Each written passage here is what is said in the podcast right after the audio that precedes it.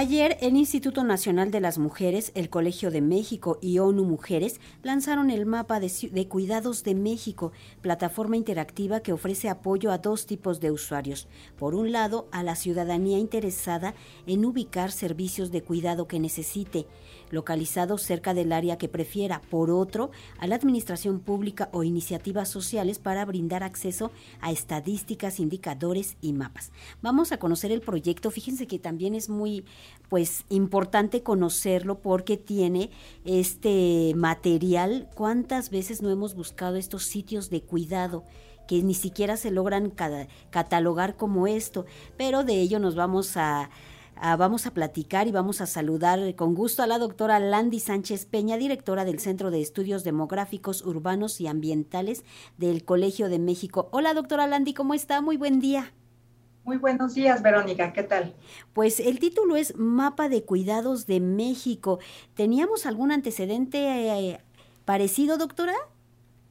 En el país no, fíjate que había habido un par de iniciativas en América Latina eh, para tratar de construir algo similar. Eh, nosotros en México la diferencia es que decidimos poner juntos en una misma plataforma para todas las personas en el país eh, esto que ya señalabas, por un lado, la posibilidad de que todos podamos consultar eh, dónde puedo encontrar un servicio de cuidado eh, para las necesidades que yo tenga. Por ejemplo, puedo buscar quizás un centro infantil, una guardería para mi hijo, puedo buscar una residencia o un centro de día para mi abuelo, puedo estar buscando dónde hay, por ejemplo, una escuela de educación especial, eh, puedo hacerlo además en todo el país y al mismo tiempo tenemos en la misma plataforma un conjunto de estadísticas para mirar dónde estamos y transparentar la información para todos los ciudadanos eh, y ciudadanas de este país.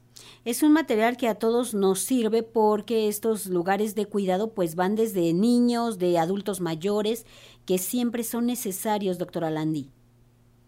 Así es, fíjate que cada vez más, eh, bueno, los, eh, nos hemos estado buscando, yo creo que todas las personas, esto, ¿dónde encuentro este tipo de servicios? ¿no?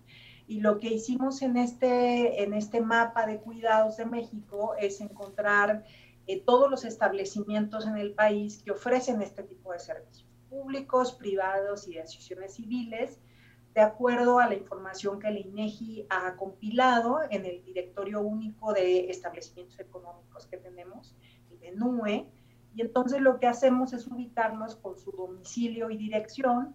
Lo que vamos a encontrar los, eh, las personas que estemos buscando esta información es yo puedo introducir, digamos, mi ubicación, o puedo introducir quizás la, el domicilio de mi primo de Chihuahua, o puedo introducir mi dirección de trabajo y buscar cuáles son eh, el, el tipo de establecimiento que a mí me interese.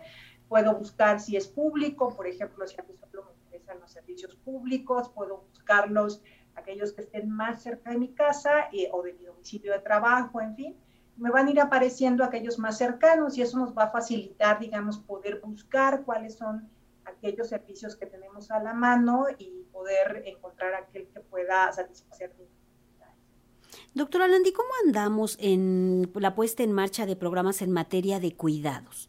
Supongo que esto obedece también a esta necesidad de tener una cultura y de tener, por supuesto, cuestiones pues públicas que nos garanticen estos lugares en materia de cuidados. Así es, yo creo que el mapa viene a sumarse a los esfuerzos que se están haciendo en distintos frentes, desde la sociedad civil que ha venido empujando esta discusión por muchos años, distintos eh, frentes políticos y por supuesto desde el gobierno mismo, en términos de ir construyendo paulatinamente un sistema nacional de cuidados. Yo creo que el, el primer punto importante que pone sobre la mesa este mapa es esta discusión de que los cuidados no son un tema solamente de los hogares o las familias, ¿no? Eh, sabemos muy bien que las mujeres hacen la mayor cantidad del trabajo de cuidados en este país, ¿no?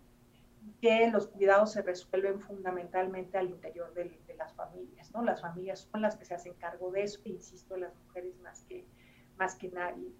Eh, y sin embargo, lo que hacemos en el mapa es justamente poner la información sobre los establecimientos formales, públicos, privados y asociaciones civiles.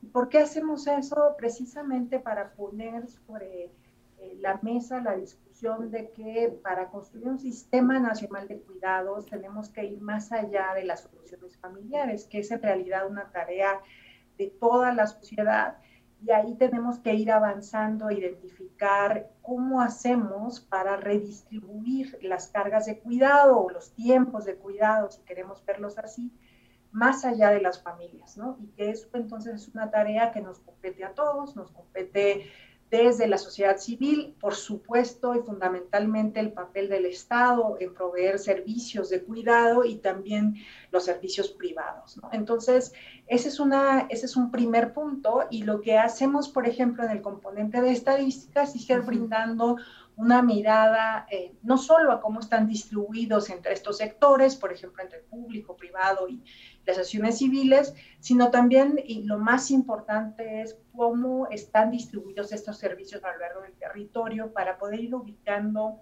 dónde es donde deberíamos estar poniendo mayor atención para construir esta infraestructura. Y es que según datos, el valor económico de los cuidados no remunerados realizados principalmente por mujeres, lo que usted comentaba, doctora Landi, son casi 7 billones de pesos según datos de 2021. Y es que las mujeres se hacen cargo de los cuidados, pues de los enfermos, de los niños, de nuestros padres, trabajamos y supongo también que es una herramienta muy dinámica que se va a ir actualizando y donde las mujeres, principalmente, que también por supuesto lo van a hacer los hombres, pues tenemos acceso para conocer estos sitios de cuidado, doctora.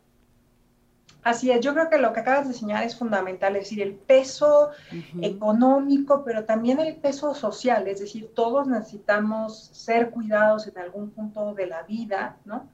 Y todos vamos a necesitar encontrar un cuidado, ya sea porque lo vamos a hacer directamente o porque algún familiar, amigo, eh, persona cercana va a requerir ese tipo de cuidados, ¿no? Y entonces, eh, insisto, el mapa lo que hace es poner sobre la mesa esas necesidades, ponernos a pensar qué tipo, con qué tipo de infraestructura, además de las familias, vamos a resolver eso. Sabemos, por ejemplo, que las familias han venido cambiando de su tamaño, ¿no? Por muchos años eran familias mucho más grandes, más entretejidas, que podían hacer frente, digamos, de alguna u otra manera a los cuidados. No, no digo que estaba bien que las familias solo resolvieran al interior, ¿no?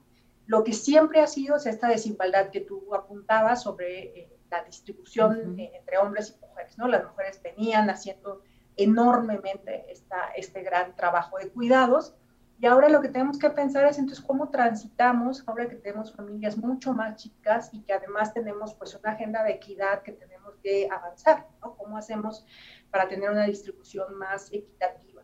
Y lo que el mapa aporta a, como ciudadanos es que podemos encontrar estos servicios y tratar de ayudar a una distribución más equitativa dentro de las familias. Si encontramos un servicio público, si encontramos un servicio civil o incluso uno de paga, podemos ir encontrando cómo podemos ir, eh, digamos, distribuyendo eso al interior de las familias. Pero más importante que eso es la idea de cómo vamos a construir un sistema para el futuro. Por ejemplo, ahora nosotros encontramos que la gran cantidad de los servicios que tenemos en el país, alrededor del 95% de los servicios, directos o indirectos, son para niños y niñas pero eh, pues sabemos que este es un país que, va, que ya está envejeciendo y que va a envejecer mucho más rápidamente a partir de la década próxima.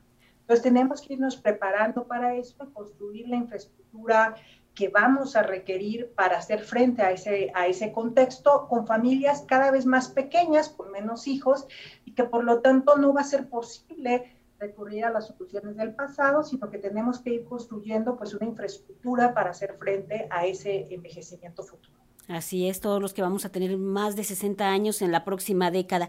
la herramienta se llama, y la información inmaterial es el Mapa de Cuidados de México, MACU, así sencillamente se llama, y se encuentra disponible en mapadecuidados.inmujeres.gov.mx diagonal. Doctora Landy Sánchez Peña, directora del Centro de Estudios Demográficos Urbanos y Ambientales del Colegio de México, gracias por estar con nosotros, gracias por detallarnos esta herramienta que sin duda pues será de gran utilidad para todas y todos.